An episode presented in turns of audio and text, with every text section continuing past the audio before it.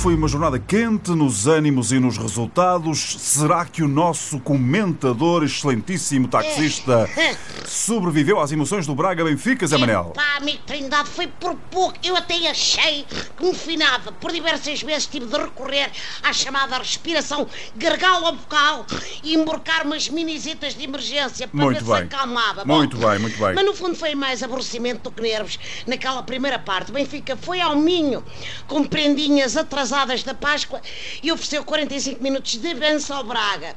O que vale é que Bruno Lage deu umas palmadas no rabo pessoal, rezou a Nossa Senhora dos Penaltis e os golos lá vieram na segunda parte. Ainda me enervei e cheguei a querer tirar a camisola. Só não o fiz porque o verdadeiro adepto só tira a camisola em duas situações: para o banho domingueiro ou para o amor com a esposa, naturalmente. Hum, sim, senhor. O líder da claque dos dragões é que quebrou essa regra no final do Rio Ave Porto. Pois eu percebo que o empate à beira do fim da partida deixa o indivíduo fora de si.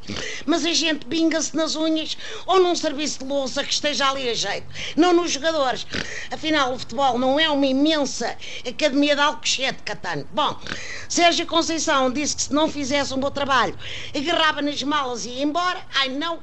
Deve estar com medinho de levar com um cinto na testa e ter de emigrar para as Arábias.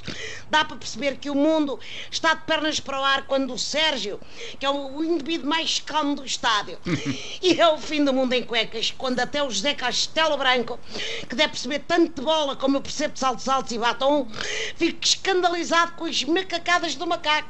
Foi o que ele lhe chamou, Senhor Macaco. Foi o momento National Geographic no fim de semana, naturalmente. Senhor Macaco é muito bom. Para o Sporting, lá correu tudo bem, Zé Manel. Bom, os Leões fizeram um brilharete frente ao Bimaranense, oitava vitória consecutiva. O Rafinho redimiu-se e abriu o marcador, mas foi o Felipe quem causou mais dores de cabeça com o segundo gol. Primeiro aos adeptos da vitória e depois aos jornalistas, que ainda não sabem como se escreve Felipe, com tantos L's e Y's e PSHs e o Catano.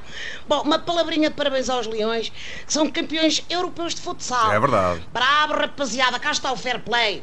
Amigo Trindade. Sim, senhor. Afinal, há vida no Sporting para lá de Bruno Fernandes. Tinha que vir a Fapa. Grande abraço. Grande abraço, Zé semana.